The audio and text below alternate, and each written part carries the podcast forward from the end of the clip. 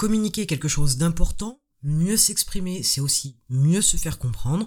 Donc aujourd'hui, je vais vous parler de comment améliorer votre communication au travail. Mais on va reprendre depuis les bases. Première des choses que vous devriez faire, et faites-y sincèrement très attention, c'est dites vraiment bonjour. Que ce soit avec vos prestataires, que ce soit avec vos salariés, que ce soit avec vos partenaires de travail, vos partenaires de business, que ce soit un fournisseur ou une rencontre quelconque au niveau de votre travail, dire bonjour est quelque chose d'important.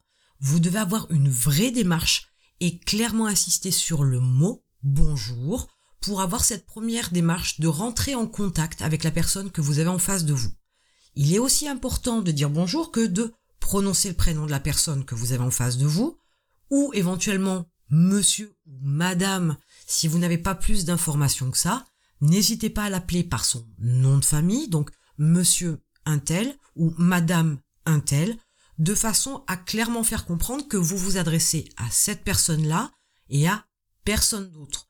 Dans votre démarche d'aller à la rencontre de quelqu'un ou de réceptionner la venue de quelqu'un à vous, regardez aussi la personne dans les yeux. Ne regardez pas vos chaussures quand vous lui dites bonjour. Ne regardez pas ailleurs. Elle risquerait d'avoir l'impression que vous vous moquez d'elle, que vous ne lui accordez pas de l'importance et que vous fichez complètement qu'elle soit là ou pas. Avec ce genre d'impression-là, vous pouvez imaginer quand même que d'ores et déjà la communication avec l'autre personne est plutôt rompue, ça ne va pas vous aider quoi que vous ayez à demander, ça ne va pas l'aider non plus dans l'autre sens, clairement, mais ça ne vous permet pas de mettre des bases équilibrées dès le départ avec cette personne. Donc regardez-la dans les yeux, c'est une chose importante, c'est aussi une marque de franchise et de respect, du moins dans notre environnement à notre époque et dans nos cultures. Dans d'autres cultures, ça peut être malvenu, mais en tout cas dans la nôtre, c'est plutôt une bonne chose. Et enfin, accompagné de ce mot bonjour, avec le nom, le titre ou le prénom que vous avez ou que vous n'avez pas bien évidemment, le regard dans les yeux, il faut accompagner tout ça d'une poignée de main ferme. Il n'y a rien de plus rédhibitoire et c'est aussi accompagné de tout un tas d'interprétations, de signes et effectivement d'indices concernant la personnalité de cette personne qui a cette main molle. Donc faites-y très attention. D'abord, soyez-vous ferme et faites attention aussi à voir dans quelle mesure la poignée de main de la personne qui vous la serre, si elle est ferme ou pas du tout. Je ne vais pas rentrer dans les détails de ces petites analyses que vous pourriez faire pour déterminer qui il y a en face de vous. Je vous indique aujourd'hui plutôt comment vous pouvez avoir une démarche pour améliorer votre communication au travail pour pouvoir rentrer en contact rapidement avec les gens, que ce soit de vous ou vers vous, de façon à ce que vous mettiez déjà une base saine pour pouvoir communiquer correctement par la suite. Une deuxième chose à faire, c'est apprendre à parler. Alors il est vrai que quand on parle, on ne fait pas attention à tout un tas de choses. La voix est un outil extraordinaire et on peut l'utiliser de différentes manières. Vous avez la possibilité déjà d'utiliser un son qui vient plutôt de votre poitrine, du bas de la gorge. Parce que si c'est une voix qui vient du nez, une voix nasillarde, ce ne sera pas agréable. Si c'est une voix clairement qui vient de la bouche, du moins de la gorge, on risque d'avoir une intonation de voix qui va être un petit peu partante, qui va un petit peu s'effilocher et qui va clairement montrer que vous faites un effort. Alors que dans la démarche communiquée, doit être quelque chose de souple, de vivant, mais ne doit pas être un effort clairement et pas un effort intense.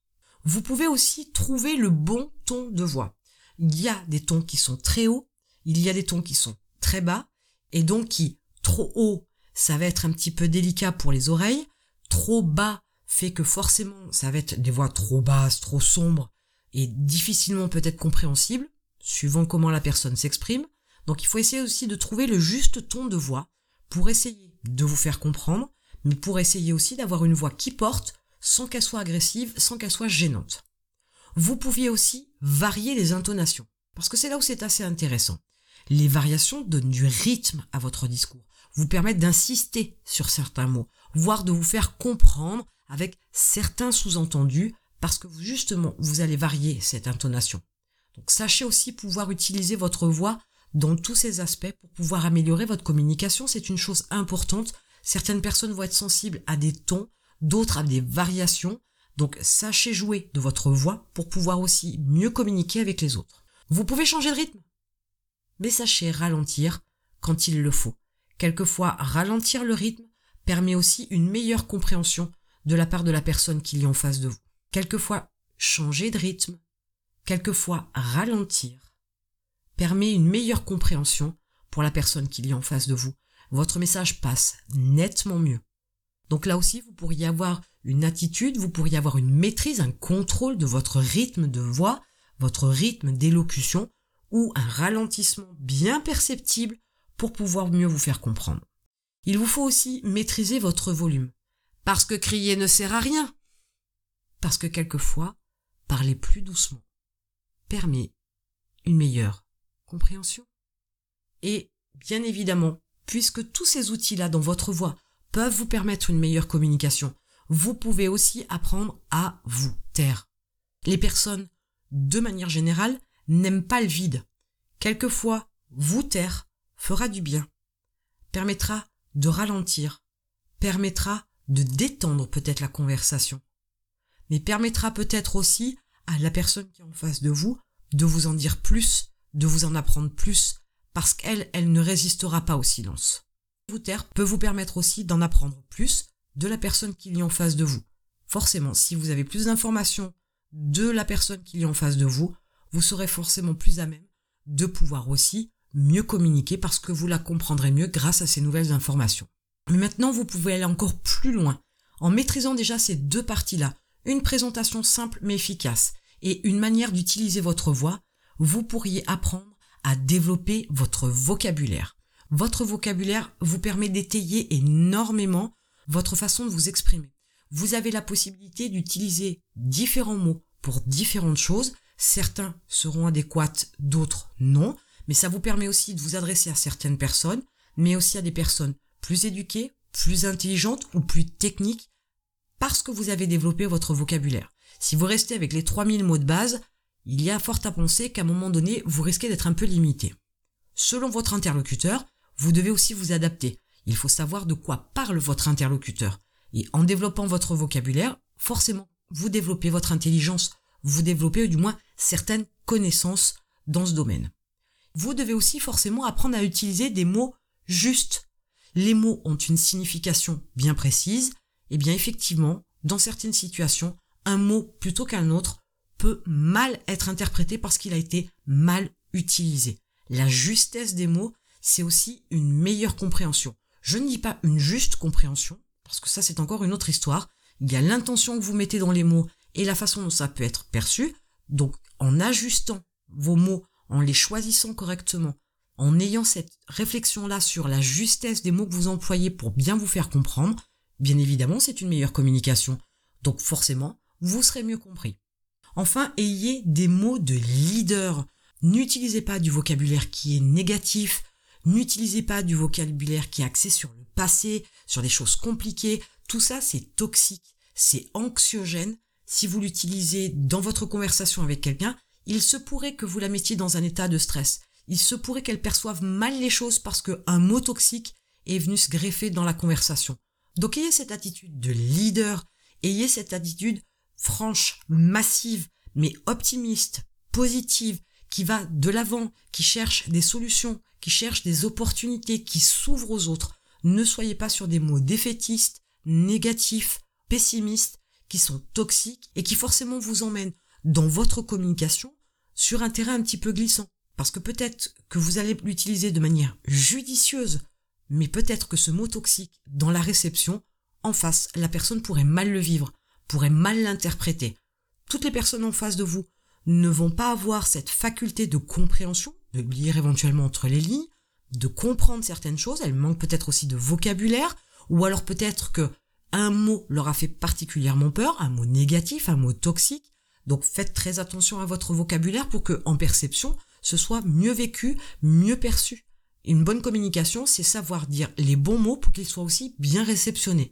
Il faut forcément quelque part aussi mettre son interlocuteur, selon qui il est, dans de bonnes prédispositions pour comprendre, moins entendre d'abord et puis comprendre ce que vous lui dites.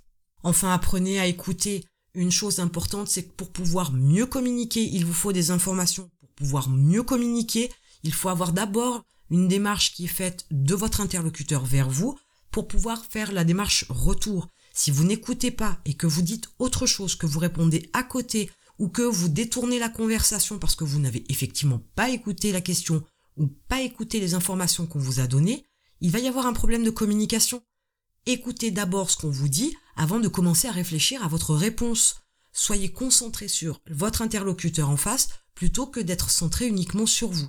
Vous voulez peut-être quelque chose, elle non, mais en attendant, si vous avez des informations qui vous viennent d'elle, forcément vous serez peut-être capable de trouver le bon argument pour pouvoir avoir ce que vous voulez. Donc, prenez le temps d'écouter, c'est une chose importante pour pouvoir mieux communiquer. Et puis, puisque vous apprenez à écouter, apprenez à regarder.